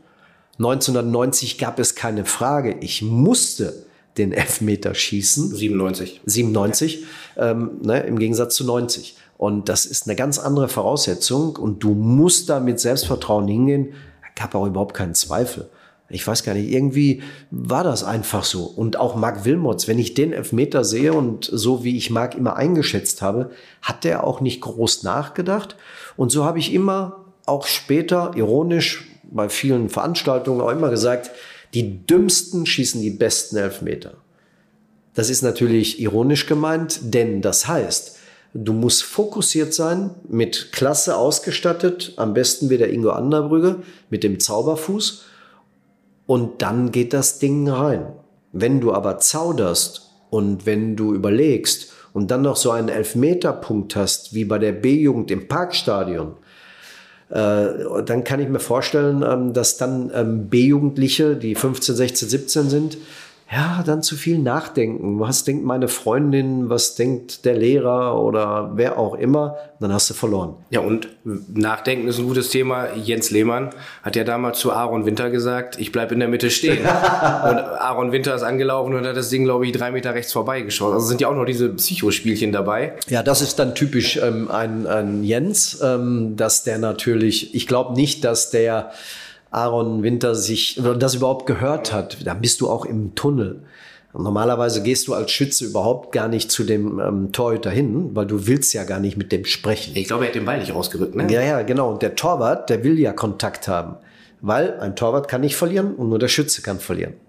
So denkt man, ne? So ganz einfach. Aber bei uns hat kein Schütze verloren. Ingo hat getroffen, du hast getroffen. Ja, ja. Martin Max, den ersten Elfmeter in seiner Karriere. Ja. Haben wir mit ihm auch drüber gesprochen. Ich glaube, Podcast Folge 5. So, wer Lust hat, schaut gerne nochmal nach. Und die große äh, Schatzkiste ist ja, wer wäre der fünfte Schütze? Da gehen wir gleich drauf ein. Aber die Frage, die ich jetzt noch habe, ist, wie doll hat dein Herz gezappelt, als Marc Wilmots angelaufen ist und du wusstest, wenn er jetzt trifft, ja, dann, ja. dann, haben wir das Ding. Ja, ja, ich, ich habe nicht viel nachgedacht. Also ich war mir da relativ sicher, weil wir ja ähm, schon auf der Siegerstraße waren und wie die Elfmeter geschossen wurden. Vom Gegner und von uns. Es gab keine zwei Meinungen da auch mehr. Es gab keinen Zweifel, wie er den dann auch geschossen hat, mit so viel Schnitt, ähm, mit so viel, mit der Innenseite ähm, so viel Schnitt zu geben. Hätte ich nie geschossen, so einen Elfmeter. Als Trainer hätte ich gesagt, wenn einer so den Elfmeter schießt, ne. Äh, aber so hatte jeder von uns halt seine, nicht Macken, aber seine, seine Fähigkeiten, gewisse Dinge auszuführen, auch ein Elfmeter oder ein Zweikampf oder was auch immer. Und äh, ich hatte keine Angst. Nee, nee, wirklich nicht. Nach dem Elfmeter von Ingo, nee, Wahnsinn. Ja. Und dann, und dann brachen alle Dämme. Konntest du das realisieren? Bist du, bist du schreiend wie Terodde jetzt hier am Wochenende heulend rumgelaufen oder was? Äh, ja, es gibt Videos, wo ich auch schreie, aber ich hatte ja, ich hatte ja auch ähm, dann als Kapitän gewisse Dinge zu erledigen. Und es war ein großes Problem, die Frauen äh, von der Tribüne aufs Stadion zu bekommen. Und da habe ich eine Menge äh, mitgeholfen. Ich weiß nicht, wer noch alles dabei war. Ähm, Charlie Neumann, viele andere, äh, die dann da mitgeholfen haben, weil die Italiener waren persönlich beleidigt, dass sie halt verloren haben. Und äh, da waren sie schlechte Verlierer. Ist nun mal so. Ähm, wir wären es vielleicht auch gewesen, weiß ich nicht. Ähm, und da war meine Aufgabe, das weiß ich noch, ähm, eine Viertelstunde habe ich da ähm, mitgeholfen, dass da irgendwie was möglich ist. Und dann waren sie auch auf dem Platz. Weil das war uns ganz wichtig, weil die Familien der Eurofighter und Umfeld, die gehörten zusammen. Und die waren von A bis Z immer wieder verzahnt zusammen. Und das hat uns zusammengeschweißt. Du hattest dann die große Ehre, den Pokal in Empfang zu nehmen. Und da gibt es noch eine Geschichte von Martin Max. Hallo Olaf, hier ist Martin Max. Ich sende dir ganz, ganz liebe Grüße. Weißt du noch, vor 25 Jahren, wie hast du den Pokal nochmal hochgestemmt? Kannst du das nochmal erklären? Ja, Olaf, wie hast du den Pokal hochgestemmt? Du hast es gerade schon mal gesagt. Ja, ich habe mir ähm, wirklich überlegt, wie machst du was und habe mir gedacht, du kannst doch nicht einfach den Pokal mit. Der ist so unhandlich, äh, den so hochzuhalten. Äh, sehr schwer, wenn du den links und rechts nimmst, weil von der Balance her. Und dann habe ich mir gedacht, bevor du ihn fallen lässt, nimm ihn mit einer Hand, weil ich war natürlich voller Adrenalin. Und ich glaube, es gab ganz, ganz wenige, die so einen Pokal von der Kraft nach einem Spiel überhaupt hochhalten können. Mit einem zwinkernden Auge natürlich. Ähm, Ibrahimovic, der hat den vor fünf oder acht Jahren äh, hochgehalten. Ich habe gedacht, der hebt ein Streichholz an, so sah es aus. Auf der Nase balanciert. ja, das schafft er. Äh, und äh, äh, auch schön, die Bilder zu sehen. Und ich habe es jetzt auch noch und mit Hüb, dann haben wir auch noch so ein paar Interviews auch mal gemacht und äh, da hat er äh, gesagt, Olaf, wie du das damals geschafft hast, ohne Kraftanstrengung im Gesicht ähm, diesen Pokal hochzuhalten, 15 Kilo. Und habe das dann auch nochmal im Museum nachgemacht und ich konnte es äh, fast genauso nochmal. Ähm, also das geht, wenn man sich konzentriert, schafft das jeder Fußballer. Ich glaube, dass du aber auch ganz gut durchtrainiert warst, weil Andi Müller hat mir mal erzählt, äh, jedes Mal bei Hüb äh, Stevens im Training, wenn jemand den Ball in die Hand genommen hat, dann hieß es 30 Liegestütz für alle und ähm, da soll es so den einen oder anderen Spezi gegeben haben, der diese Regel nicht so ganz verstanden hat. Also ich glaube, ihr habt ganz gut gepumpt, ne? Ja, ja. Ähm, Sit-ups, Push-ups, ähm, also viele Kräftigungsübungen, also gruppendynamische Strafen die sich hat immer einfallen lassen, wenn ein Spieler den Ball in die Hand genommen hat. Und so haben das viele Trainer oder die, die Trainer geworden sind, habe ich auch gemacht, bei den Mannschaften auch ähm, ähm, ein bisschen ähm, eingeführt, ein bisschen verändert ähm, mit Ecken schießen, mit Latten schießen und was es alles gab. Also da hat ähm, der äh, äh, der Stevens, Stevens ähm, hat, er, hat er viele schöne Sachen auch ähm, mit Hubert Neu, später mit Eddie Achterberg als Co-Trainer ähm, wirklich eingeführt, auch für uns neu als Holländer natürlich da so Ecken zu spielen, kleine Ecken zu spielen, nicht fünf gegen zwei typisch, äh, 6 gegen 3 zu spielen, ganz andere Spiele auf sechs Tore, auf vier Tore. Äh, das war schon sehr variantenreich oder in Unterzahl zu spielen. Äh, da war schon ähm, viel Klasse dahinter und wir dürfen das hat sich jetzt gerade so bei mir im, im Kopf eingebrannt, den Jörg Berger nicht vergessen, der uns ja erst dorthin gebracht hat. 94, 93, 94 die Klasse gehalten, dann 96 es geschafft, Dritter zu werden. Ähm, und dann war ein nächster Schritt möglich. Deswegen auch noch schön, dass seine Frau auch im Stadion war mit Kindern, ähm, um ähm, dann nochmal sich zu erinnern an 25 Jahre Eurofighter. Ja, man darf, glaube ich, seinen Namen nicht vergessen. Es war ganz wichtig, dass wir es ja. geschafft haben, die Qualifikation. Denn das war ja eine, eine Sensation. Ja, auch drei Jahre zuvor, vier Jahre zuvor haben wir auch in der zweiten Liga noch gespielt. Und dann haben wir es geschafft, Schalke wieder auf, auf die Füße zu stellen und auch den Grundstein zu legen für das heutige Schalke, ja, muss man ja sagen. Und das habe ich ja auch Chris Berger auch gesagt. Du musst unbedingt kommen, ähm, denn ähm, ohne dich würde was fehlen. Und das hat auch in der Organisation, als wir zusammensaßen mit den Leuten, ähm, die ich vorhin genannt hatte, mit Panförder und Christine, ähm, und mit Johann, Juri und Typ ähm, haben wir gesagt, da, die müssen dabei sein, der muss dabei sein, die müssen dabei sein. Wir konnten nicht alle einladen. Und von daher ähm, haben wir versucht, ähm, da ein gutes Paket zu schnüren. Du hast gerade gesagt, Hüb Stevens hat damals ein paar neue Dinge eingeführt. Wir haben in unserer allerersten Podcast-Folge schon eingeführt, dass wir unsere Fans einbinden. Ja, ja, der hat, der hat aber auch Mist gemacht, ne? darf man nicht vergessen. Ne? Ich weiß, da kommen wir gleich noch zu. Der hat da Dinge gemacht, die macht man nicht und die waren auch kontraproduktiv. Letztendlich, wenn du zweimal Minus zusammentust in der Mathematik, ergibt Plus. Vielleicht war das so seine Gleichung, aber ähm, äh, soll ich jetzt oder später darüber reden? Mach euch jetzt bist Mach du dran. Weil äh, ein Beispiel geht mir nie aus dem Kopf. Ich, ich weiß auch nicht, ob ich ähm, ihn ähm, schon mal danach gefragt habe, wie er so einen Blödsinn machen konnte, mit welchem Hintergedanken, äh, weil wir haben in Frankfurt gespielt. Ich glaube, wir haben nicht gewonnen. Und der Oliver Reck, ähm, der hat ja seine Wurzeln auch, Offenbach, glaube ich, ähm, und ähm, der hat ein Angebot vom Sportstudio gehabt. Also Frankfurt und Sportstudio waren ein paar Kilometer auseinander. Ich, ich kann mir vorstellen, was jetzt kommt. Ne? Und ähm, ja, und dann sagte der ähm, äh, Olli Reck zum Trainer, äh, äh, Herr Stevens oder Trainer oder Hüb, was auch immer, ähm, äh, ich habe ein Angebot hier im Sportstudio zu sein, da würde ich gern hin. Ich glaube, das kam erst nach dem Spiel raus. Warum, weiß ich gar nicht. Äh, vielleicht, weil er halt da herkommt und so weiter. Äh, und äh, dann musste der mit uns nach Gelsenkirchen, um dann mit dem Auto hingebracht zu werden ins Sportstudio. Also äh, ich, also das verstehe ich einfach nicht. lieber Hüb, was hast du getan? Ne? Heute können wir drüber lachen, aber ich denke damals der Olli Reck nicht. Ähm, aber auch das haben wir auch geschluckt. Ähm, und es gab auch noch andere Situationen, wo der Juri Mulder mit dem Helikopter zu einem Freundschaftsspiel, ähm, der war gerade aus dem Krankenhaus nach seinem Kreuzbandriss, ähm, und da musste der da mit, ne? auch kontraproduktiv. Also sind Dinge auch passiert, wo wir immer gedacht haben, um Gottes Willen. Aber wir haben Hüb hinterfragt, aber trotzdem hat er immer gesagt, nein, die Mannschaft, alle zusammen. Das war seine Aussage und das, das haben wir auch verinnerlicht. Und ich glaube, diese Momente auch, auch des harten Durchgreifens, ähm, Disziplin und das vorzuleben, das hat ihn so stark gemacht und ich glaube, äh, da können heute die Trainer, so wie Mike Büskens, ähm, noch von zehren. Ähm, wie viel Prozent weiß ich nicht, aber das war eine gute Schule. Dann lass uns gleich bei Hüb bleiben. Wir schieben einmal unsere Instagram-Fragen ein. Wir haben unsere Fans gefragt, zu Fragen aufgefordert an dich.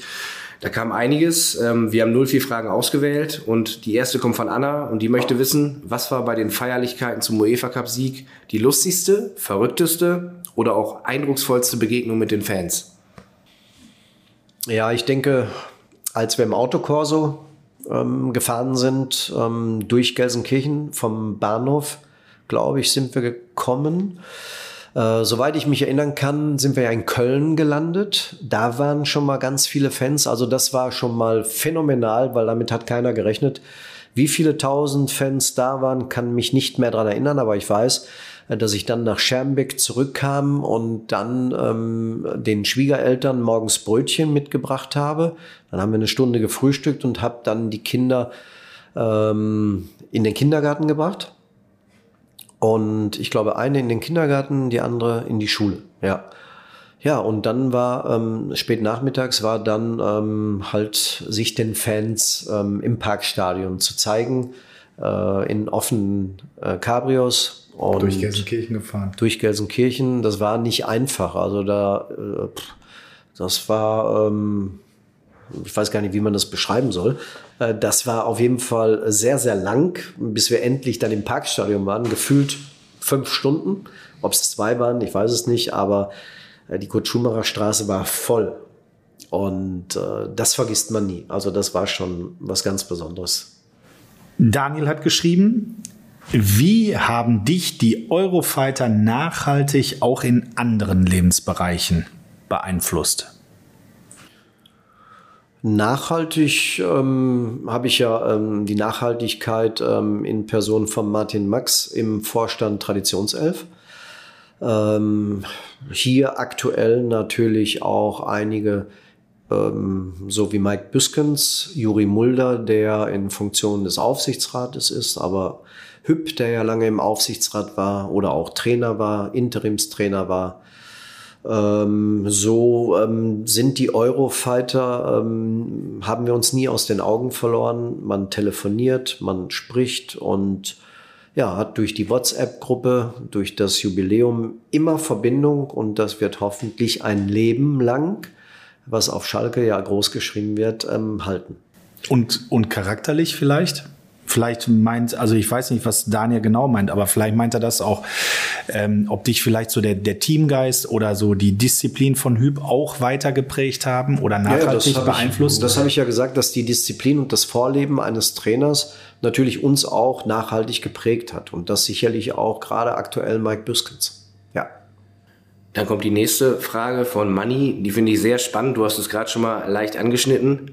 Wer hätte den fünften Elfmeter in Mailand geschossen? Also man sagt, man wird immer sagen, dass es der Größte wohl war.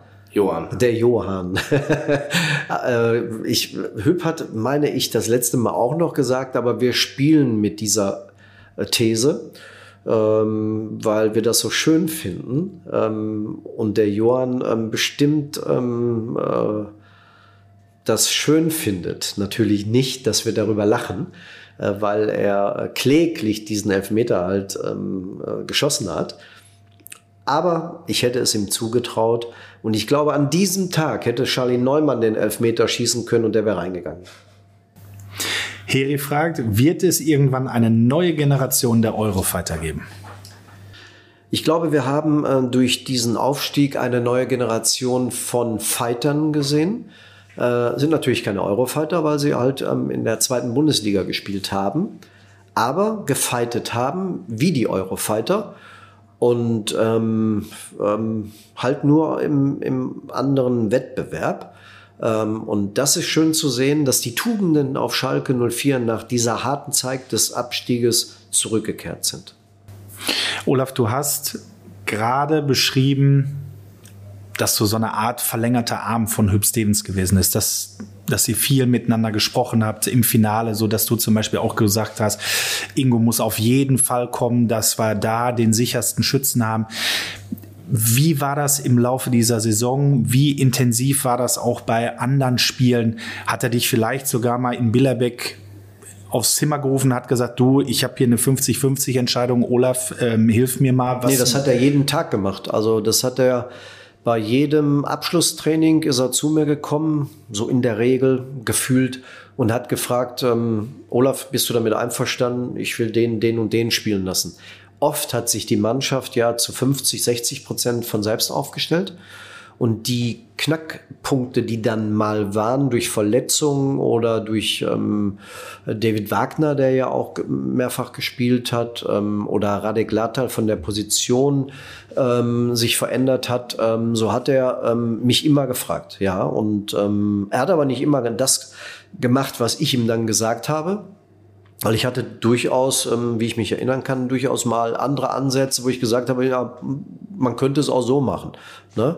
Ähm, aber ich weiß auch nicht, wie viele er noch einbezogen hat in seinen Entscheidungsplan. Ähm, es gab Trainer, auch ähm, Jupp Heynckes, die oft mit ähm, den beiden Kapitänen gesprochen hat oder auch mit Spielerrat oder auch welche Spieler sollen wir verpflichten. Ähm, also solche, ähm, was die Verpflichtung, die Gespräche haben wir weniger geführt. Ähm, aber die Aufstellungen wurden immer thematisiert in meiner Erinnerung. Vor allen Dingen in dem Jahr der Eurofighter dann. Hat dich das, weil du sagtest, auch manchmal Gänsehaut bekommen und so, hat dich das stolz gemacht oder überwog dann vielleicht sogar, ja, aber Moment, ich habe mit ihm gesprochen, warum hat er sich meine Entscheidung nicht angenommen? Wie, ja, das hat er schon, das hat er schon dann kundgetan, also wie er sich entscheidet. Er hat dann nicht offen gelassen, sondern er hat dann schon gesagt, ich, ich lasse den spielen. Ne? Also er hat nicht dann äh, gezaudert und gesagt äh, bis zur letzten Sekunde, ähm, so, ähm, ich entscheide mich noch, sondern der hat schon begründet, ähm, der macht das, weil, weil ich glaube und aber es kann auch sein, dass meine ähm, mein Urteil ihn hat manchmal auch zweifeln lassen, indem er dann gesagt hat, okay, haben wir auch geändert habe ich aber nicht mehr so in meiner Erinnerung. Müsste man den Hüb tatsächlich dann fragen, ob er durchaus dann ähm, und mit wem er auch alles gesprochen hat. Ich denke, er hat auch viel mit Rudi gesprochen. Ähm, ich weiß nicht, ob er Charlie Neumann mal gefragt hat. Oft ähm, ist auch so ein nicht ehemaliger Fußballer ein guter Ratgeber, weil der nicht so befangen ist, weil der das aus einer anderen Perspektive betrifft. Und ich glaube, das ist auch die Stärke von Mike Büskens, was man gesehen hat, wie viele er hat mit einbezogen in seine Entscheidungen, die er getroffen hat, auch ähm, neuen Co-Trainer ähm, noch zu nehmen, ähm, auch den Kreuzer viel machen zu lassen an der Linie, wo viele auch gesagt haben, oh, der macht aber da viel Dampf. Ja, aber es schien so von Mike gewollt zu sein, ähm, auch andere äh, Verantwortung übernehmen zu lassen im zweiten Glied, weil er ja selber jetzt auch eine Zeit lang im zweiten Glied war. Das sind Erfahrungen, die dann einen reifen lassen. Hast du Hüb eigentlich in dem ersten Spiel hier in Gelsenkirchen wahrgenommen? Also man muss sagen, für diejenigen, die es noch nicht wissen, ja. Hüb Stevens war damals noch Trainer bei Roda und hat dann Berger abgelöst. Hast du Hüb wahrgenommen? Rudi Assauer schwärmt immer, ja, wenn man da sieht, wie der an der Seitenlinie steht, was der für Instruktionen gibt, da sieht man sofort, das ist ein super Trainer. Das hat mich total überzeugt. Hast du das mitgekriegt? Also diese Gabe, die dann wohl Rudi Assauer hatte in fünf Minuten oder in 04 Minuten, äh, die ähm, haben ihn halt besonders ausgezeichnet, einen Typen zu erkennen, einen Trainer oder Spieler, der zu Schalke passt. Und oft ist es ja so, dass du als Manager natürlich einen Blick dafür haben musst, wenn du ein Gefühl schon hast, oh, der Trainer, das geht nicht mehr lange gut. Ich glaube, dieses Gefühl hat er gehabt. Das hat er ja auch mit der Mannschaft schon hin und wieder besprochen, weil dann schon so kleine Risse da waren. Ähm, dass er es dann umgesetzt hat, ähm, das war dann am Ende doch überraschend und die alleinige Entscheidung von Rudi Assauer. Ähm, aber er hat uns mit einbezogen, den Spielerrat. Aber wir sind davon ausgegangen, dass er es erstmal bleibt. Wir haben an dem Tag nicht gedacht, dass er dann gleich sagt, okay, weg. Und dass es dann der Trainer wird, das wussten wir natürlich auch nicht. Ich weiß nicht, ob er mit Johann äh, ähm, Kontakt hatte oder mit Juri. Ich denke mal schon. Oder mit den Holländern oder die, die ihn kannten. Ja, man muss dazu sagen, Johann kam aus Roda. Klar. Juri als Niederländer kannte, kannte die kannten sowieso. den natürlich. Und ähm, aber das ist auch die Gabe von Rudi Assauer gewesen, ähm, nicht nur dieses Adlerauge für Spieler zu haben und die auch bezahlbar sind, sondern auch einen Trainer auszuwählen. Man kann nicht immer richtig liegen, aber mit dem Wechsel, und das war ja ein, ein wirklich brutaler Wechsel, weil die Fans ja Jörg Berger liebten und sich nicht erklären konnten, wie man ähm, zu diesem Zeitpunkt so einen Wechsel macht. Äh, und da mussten wir wirklich als Mannschaft geschlossen auftreten. Wir sind nach RAN ins Studio gegangen mit Reinhold Beckmann, haben uns erklärt, dass die Fans das verstehen und die haben spätestens vier Wochen später gewusst, was da für eine Mannschaft sich verkauft hat im, im Fernsehen und auf dem Platz als Einheit. Und dass Rudi Assauer dann eine harte, aber richtige Entscheidung getroffen hat. Es hat es übrigens bis heute nie mehr gegeben, dass ein Trainer, der in Runde 1 des UEFA Cups oder der heutigen Europa League ausgeschieden ist und dann am Ende trotzdem die Titel geholt hat. Also hat Hüb für Novum gesorgt. Ja, und sowas gibt's nur auf Schalke. Wir können halt auch nicht äh, ganz normal, wir müssen. Kann kein anderer. Ja. Dominik und ich haben ja selbst mit Hüb zusammenarbeiten dürfen. Also ich erst in seiner zweiten Amtszeit. Dominik kennt ihn schon ein bisschen länger. Was mich immer beeindruckt hat, war Hübs Credo, wir machen alles zusammen. Also auch für uns als Kommunikationsabteilung, wenn die Mannschaft im Trainingslager gegessen hat, dann war klar, äh, wir sind dabei. Wenn abends ein Fußballspiel geschaut wurde oder Karten gekloppt wurden, dann hieß es, kommt dazu.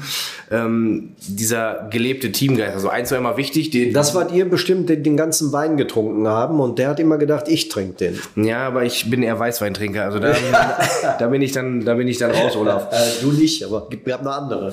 Aber ist dieser gelebte Teamgeist weit über die erste Elf hinaus? Du hast es ja gerade auch schon gesagt, du hast ein paar Namen genannt, Arnold Dübeck oder Marco Kurz, Tom Dooley, dass alle einbezogen Pereira, waren, Miguel Pere- Pereira. Miguel Pereira, dass das das Erfolgserlebnis dieser Truppe, der Eurofighter war? Ja, in dem Zusammenhang fällt mir ein, dass er natürlich ähm, dann manche dann schon gest gestriezt hat ähm, und ähm, so wie Miguel und die, wenn die nicht gespurt haben, dann hat er denen aber kräftig eins mitgegeben, verbal und ähm, ja, geschlagen hat er sie nicht.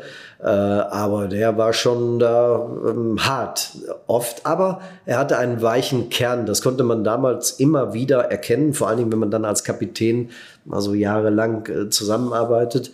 Ähm, er konnte auch geben. Und ähm, aber ähm, er hatte auch seine Macken, zum Beispiel ähm, alle gleich. Also das heißt äh, die gleichen ähm, Strümpfe. Ne? Und ich hatte ein Problem. Ich kann unten, weil mir schnüren dann immer ähm, die Waden ab. Das ist dann so abgemalt, ne? Und von Adidas, die waren zu der Zeit, die waren zu eng. Ich konnte die nicht tragen. Jetzt hatte ich aber nicht immer weiße oder blaue oder gelbe. Stand ja immer an der Tafel ein ganzer Aufsatz, was wir wann, wo, wie anziehen. Und ähm, das ging mit meinen Strümpfen halt dann manchmal nicht. Dann hat er erkannt, oh, der hat wieder dunkle Strümpfe an. Und dann sagt er, was ist das? Ja, dann sage ich, Trainer, wichtig ist, dass man das dehnen kann. Das ist gut, damit ich keine Verletzungen habe. Ne? Ja, und das musste er dann schlucken. Ne? Und ich habe gesagt, gib mir, gib mir weiße Socken, die schön locker sind, gab's aber nicht. Ne? Und ähm, dann ähm, war ein Problem mit, ich weiß, Jens und ähm, und Juri. Juri, glaube ich, war der Schlimmste. Der hatte ähm, irgendwie halt keine Wäschefrau, keine Hausfrau oder Freundin zu Hause, die die Wäsche gemacht hat. Und der hat alles immer in den Spind geschmissen und hat dann drei Tage später alles wieder rausgenommen. Könnt ihr euch vorstellen, ähm, das war manchmal schwer zu ertragen ne, in seiner Nähe. Ne, und, aber die mussten dann gucken, äh, blau, da stand alles dran, ne, an der Tafel von oben nach unten. Da waren 20 Punkte für eine Dreitagesreise manchmal, die wir unternommen haben, oder auch vier. Das war nicht einfach. Und für die Hausfrauen, die die eine hatten oder Freundinnen oder selber, die das machen mussten, ich denke, Yves hat alles picobello selber gebügelt, ähm, aber es gab halt andere, da fällt mir Juri ein, die alles einfach in den Spind geschmissen haben. Und dann sahen die Sachen auch sehr schön aus. Und daraufhin wurde wieder aufbauend wieder Jux gemacht und Spaß gemacht. Der eine hat das verkehrt an, der andere das, der andere riecht, der andere das und der andere das. Und immer wurde ein Spielchen daraus gemacht mit Strafen und mit äh, Liegestützen und mit alles. Also kunterbunt und man erinnert sich dann äh, sehr gerne daran. Ja, das hat er auf jeden Fall beibehalten äh, in seiner zweiten Amtszeit hier. Äh, da gab es klare Ansagen beim Frühstück weißes T-Shirt, äh, yeah. Mittagessen blaues T-Shirt für den Staff, äh, die Mannschaft genau andersrum, abends das schwarze Poloshirt. Und das Schöne ist auch, wenn du zum Frühstück im Trainingslager kamst, dann ähm, wenn erst wenn alle da waren, durftest du anfangen. Durftest, aber du durftest Kaffee trinken. Du durftest Kaffee trinken und Orangensaft und was so da war. Naja, und auch da machten wir uns ja alle ein Spielchen, ne? Der eine nimmt da mal so eine kleine Ecke vom Brötchen und der andere nimmt da mal was, der andere da mal was. Ne, das sieht er ja dann nicht alles. Und da haben wir auch unseren Spaß gemacht. Ne? Und dann war ja immer schön, haben wir immer welche verpennt. Ich nenne jetzt keine Namen, aber die waren auch sehr groß. Ne? Und haben mit dir ein Eurofighter-Nachtreffen organisiert? Äh, nee, nee, nee. Also der Juri war nicht bei allen dabei. Nee, ich meine jemand anders, der groß war. Äh, ja, waren ja viele groß, ja. Ne? in meinen Augen sowieso. Und von daher ähm, kamen die oft zu spät. Und wenn einer zu spät kam, also halb neun war Treffen und der war noch nicht da. Das hieß also, wurde noch nicht offiziell gegessen. Natürlich haben wir hier und da schon gegessen. Ne? Ähm, und äh, da musste einer hochlaufen. Oft der Masseur oder irgendeiner wurde beschimpft hoch, lauf hoch. Na, und dann kam der runter, dann hat der erstmal einen Anschiss gekriegt. Und wir haben natürlich gelacht wie verrückt, ne? bis der nächste dann am anderen Tag dran war oder, oder einer zu spät zur Sitzung oder zu spät zur Abfahrt. Da musste Jens Lehmann ja auch mal hinterherfahren beim Freundschaftsspiel. Und ähm, ach, herrlich, herrlich. Also, also als Trainer muss man schon sagen, wer das alles so durchzieht, der braucht aber auch die Spieler dafür, die das auch mitmachen, diesen Wahnsinn. Ne? Und der hat uns in seinen Bann gezogen.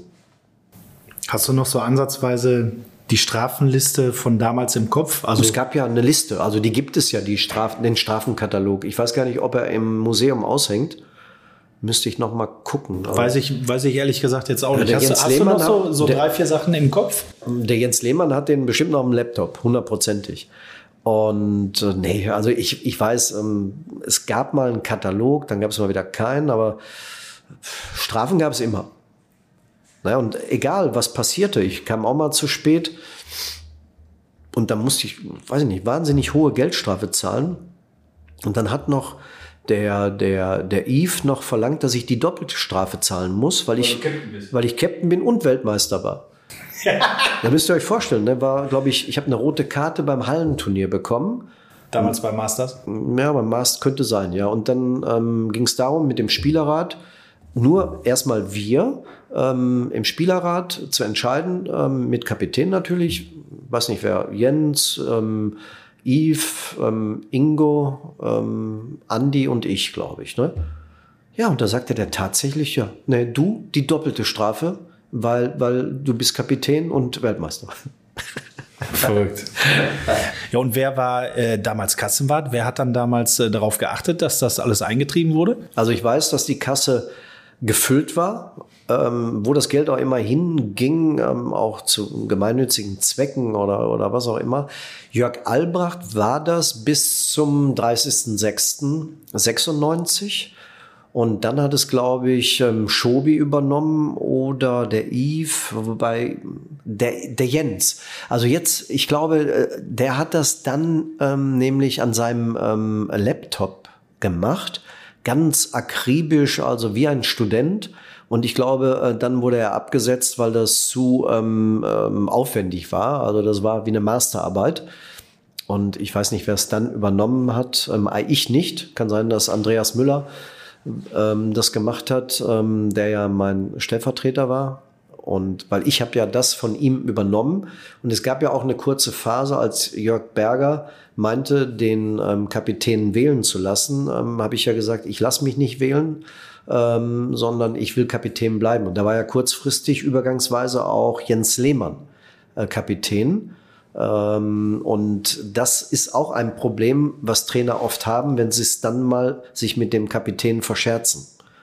ne, der dann ähm, aus der Tradition im Osten gesagt hat, nee, wir wählen.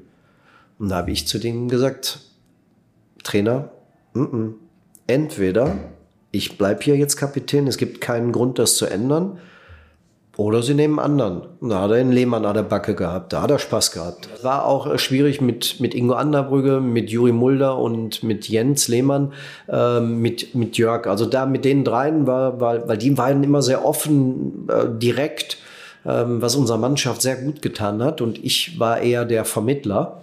Und ähm, ja, aber die Mischung macht es dann.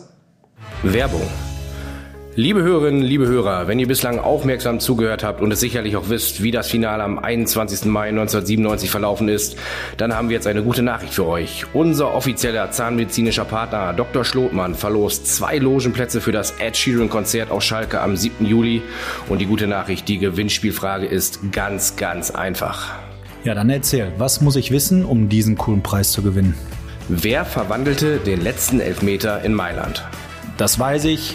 Und ihr ganz bestimmt auch. Schickt eure Antwort bis zum 1. Juli per Mail an willkommen at dr-schlotemann.de. Wenn ihr die korrekte Antwort nennt, seid ihr in der Verlosung. Die Gewinnerin oder der Gewinner wird schriftlich benachrichtigt. Viel Erfolg! Und übrigens schaut gerne mal vorbei auf dr-schlotmann.de. DR natürlich für Doktor, das wisst ihr alle, damit auch ihr wie die Eurofighter auf dem nächsten Siegerfoto einfach euer schönstes Lächeln zeigen könnt. Werbung Ende. War der 21. Mai 97 der Tag, an dem du dir gesagt hast, Olaf, alles richtig gemacht, das kann mir keiner mehr nehmen? Ja, aber ich hatte ja schon viele Highlights in meiner Karriere und äh, ich wollte ähm, einfach, dass es so weitergeht. Und deswegen haben wir uns schon aufs nächste Jahr gefreut und wir hätten den Titel höchstwahrscheinlich verteidigt, wenn wir nicht hier knapp gegen Inter Mailand in der Verlängerung äh, rausgeflogen wären, also im Parkstadion.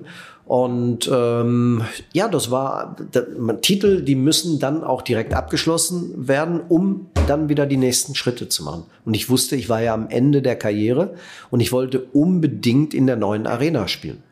Und dieser Titel hat uns ja wieder salonfähig gemacht, uns in die Lage versetzt, dieses schöne Stadion hinzustellen und ich habe dann die Jahre hin, die drei Jahre, ähm, halt immer mit einem Auge geguckt, was passiert da. Hab ja noch den, den, die Pfahlgründung durfte ich ja noch machen. Und das war mein Ziel, mein, durch meine vielen Verletzungen, die dann auch langsam wieder kamen, weil ich ja schon dann 34, 35, 36 war. Und ähm, 2002 dann hier in der Arena gegen Stuttgart, im März war es, glaube ich, dann mein letztes Spiel gegen Stuttgart gemacht. Und da habe ich dann auch selber, hat keiner zu mir gesagt, hör auf, sondern ich habe von aus freien Stücken gesagt, jetzt ist Schluss. Und äh, das war dann auch die richtige Entscheidung. Vielleicht ein Jahr zu spät, aber ähm, so soll es sein. Man muss ja mal sagen, mehr geht ja nicht. Du bist Kapitän der Mannschaft deiner Heimatstadt, die einen Europapokal gewinnt. Also ja. das ist ja viel mehr geht. Also, also jetzt bei Schalke, weil wir ja nur einen Titel haben. Die Meisterschaft 2-1 wäre natürlich nochmal die Krönung für den Verein, für die Fans, für Rudi Assor, für Hüb und aber das war ja nicht mehr meine Saison, sondern da hätte ich nur so ein bisschen mithelfen können.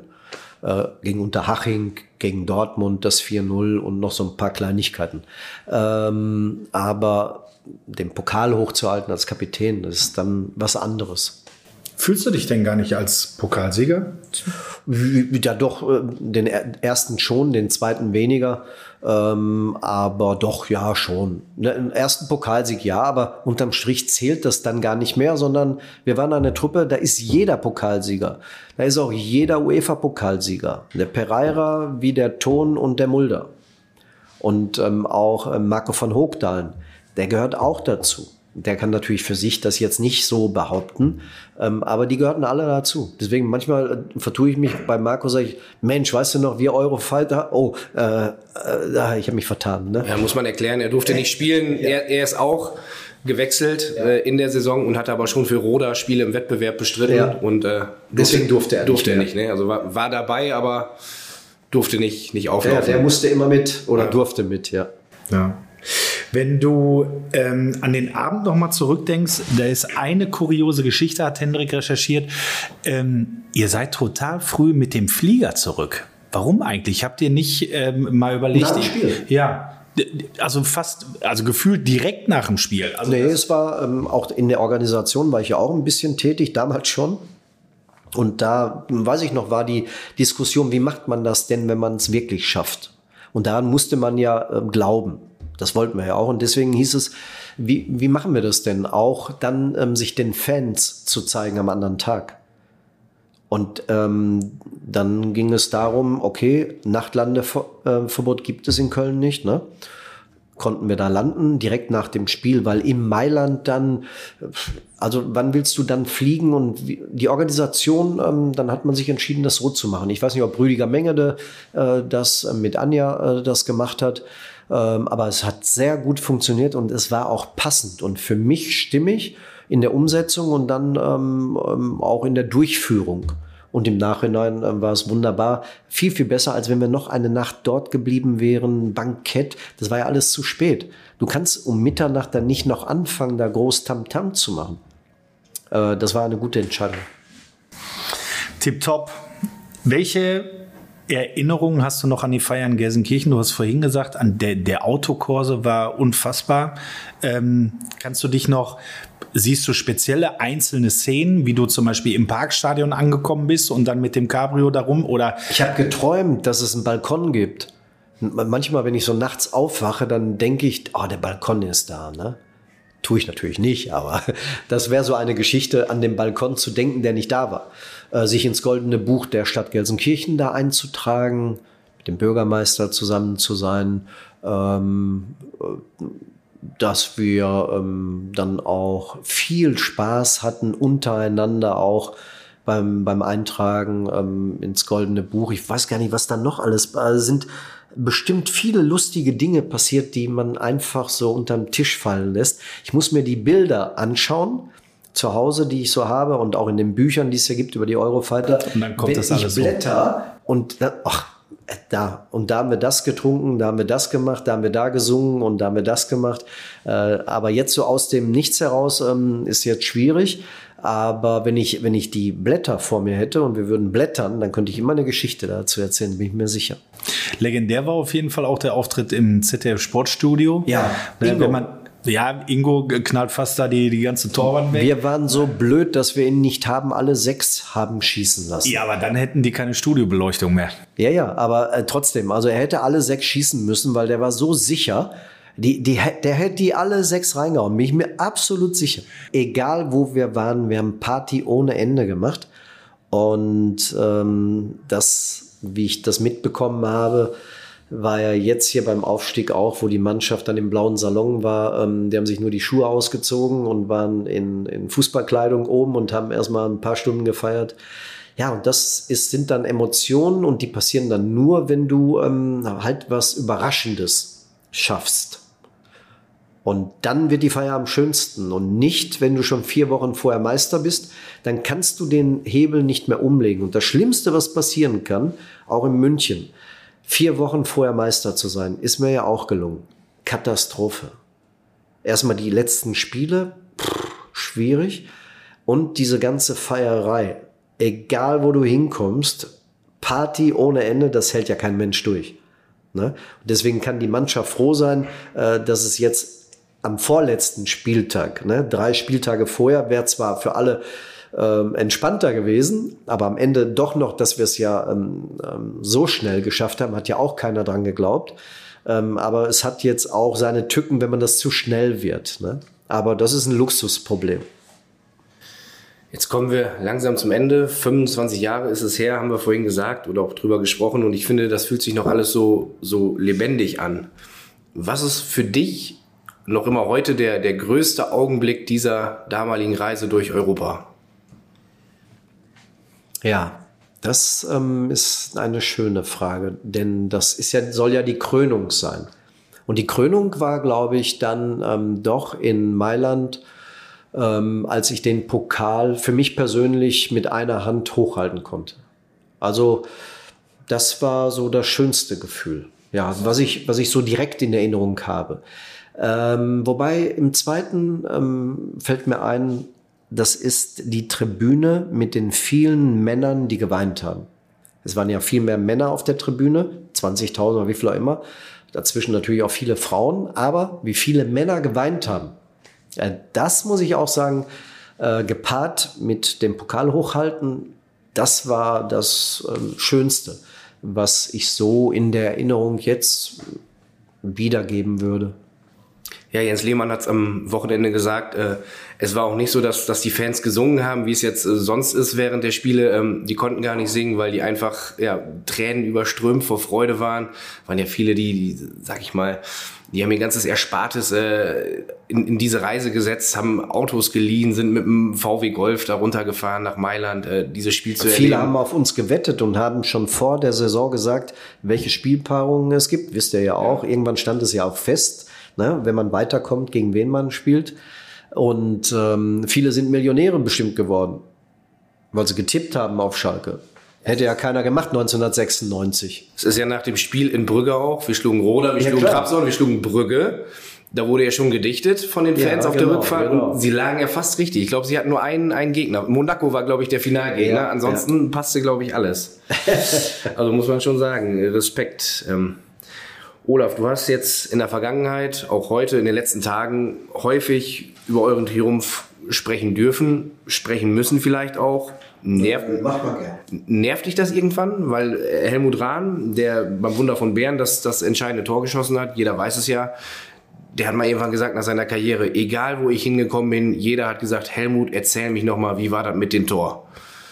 Ja, ist auch Typsache. Ähm, wenn man wenn man einkaufen geht oder durch die Stadt geht, dann muss man halt gerade jetzt auch ähm, akzeptieren, dass die Fans einem auf die Schulter klopfen. Ich habe ja nicht gespielt, sondern die Spieler sind ja aufgestiegen. Und so war es auch mit den Eurofightern. Wenn du danach irgendwo hingekommen bist, dann konntest du dem und wolltest dem auch gar nicht entrinnen. Und wenn wir heute nach 25 Jahren noch so eine Aufmerksamkeit haben, ähm, sind ganz wenige, die sich dann verdrücken und sagen, muss das wieder sein. Ich glaube, es ist auch eine andere Generation als Zepan Kuzorra. Äh, von daher ähm, höre ich das immer wieder gern, weil wir halt so eine außergewöhnliche Truppe waren. Ja, und ihr werdet auf jeden Fall auf ewig einen Platz in, in den Herzen Ja. der Fans haben. Das hat man hier auch gegen St. Pauli gesehen, vom Spiel gegen St. Pauli.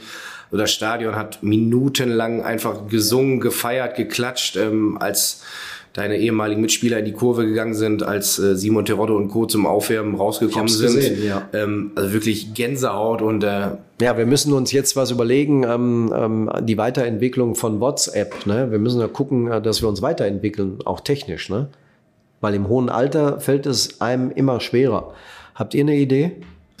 Wir fahren mit WhatsApp-Gruppen eigentlich ganz gut. Und ich weiß ja, dass bei euch immer relativ viel los ist, gerade an Geburtstagen, dass, Ja, dass da auch ja. generell Erinnerungen geteilt werden, Glückwünsche aus allen Teilen der Welt ja auch. Marco Kurz war äh, Trainer in, in Australien, äh, Marc Wilmots war jetzt zuletzt, äh, zuletzt in Marokko in Casablanca, ähm, also in allen Teilen der Welt, aber Indonesien war jetzt Tom Dooley.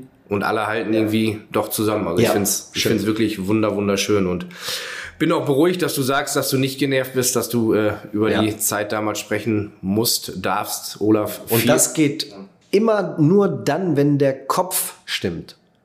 Und das ist ja leider nicht mehr Rudi Assauer, das ist jetzt. Na, der- zwischen die Ohren muss es stimmen, ne? Ja, genau. Und das ist ganz wichtig. Wir brauchen einen Kopf. Den brauchst du immer. Und deswegen müssen wir gucken, dass der Hüb lange lebt. Ja, und du natürlich auch, Olaf, als Kopf der, der ich- Eurofighter. Ja, ja. Ich ähm, habe da noch ein paar Köpfe, die ich um mich schare, ja. Dann sage ich an dieser Stelle vielen Dank für die Zeit, die du uns geschenkt hast, für die Reise nochmal nach 1997, auch in die heutige Zeit. Viele Querverbindungen ja auch durch den großen Erfolg, den unsere Mannschaft jetzt vor einigen Tagen erringen konnte. Also vielen, vielen Dank. Es war eine wunderbare Folge. Wir haben uns, wie gesagt, vor anderthalb Jahren schon zusammengesetzt und haben gesagt, zum 21. Mai 2022, da müssen wir die Folge mit dem Olaf machen. Und ich glaube, es war ein absoluter Volltreffer. Es ist mir eine Ehre. Glück auf. Das stimmt. Vielen, vielen Dank, Olaf. Danke. Wahnsinn, ein Vierteljahrhundert ist das tatsächlich jetzt schon her und ich bekomme immer noch eine Gänsehaut, wenn ich an das Finale 1997 in Mailand denke und ihr habt es gehört, unserem Gast Olaf Thon geht es genauso. In unseren Augen war das gerade eine absolut gelungene Folge mit einem spannenden Gast, Zum Abschluss dieser Saison, einer erfolgreichen Saison für unseren FC Schalke 04. Wir wünschen euch an dieser Stelle eine schöne Sommerpause. Und wenn ihr in den kommenden Wochen Lust auf weitere Schalke 04 Podcasts habt, schaut im Archiv in eurer Podcast-App oder auf schalke04.de. Dort findet ihr alle bisherigen Folgen und zur neuen Saison sind wir natürlich wieder für euch da mit frischen Folgen. Die Planung für die Auftaktepisode, die läuft bereits auf Hochtouren. Ich kann euch sagen, es wird ein richtig spannender Gast. Bis dahin Glück auf und bis zum nächsten Mal.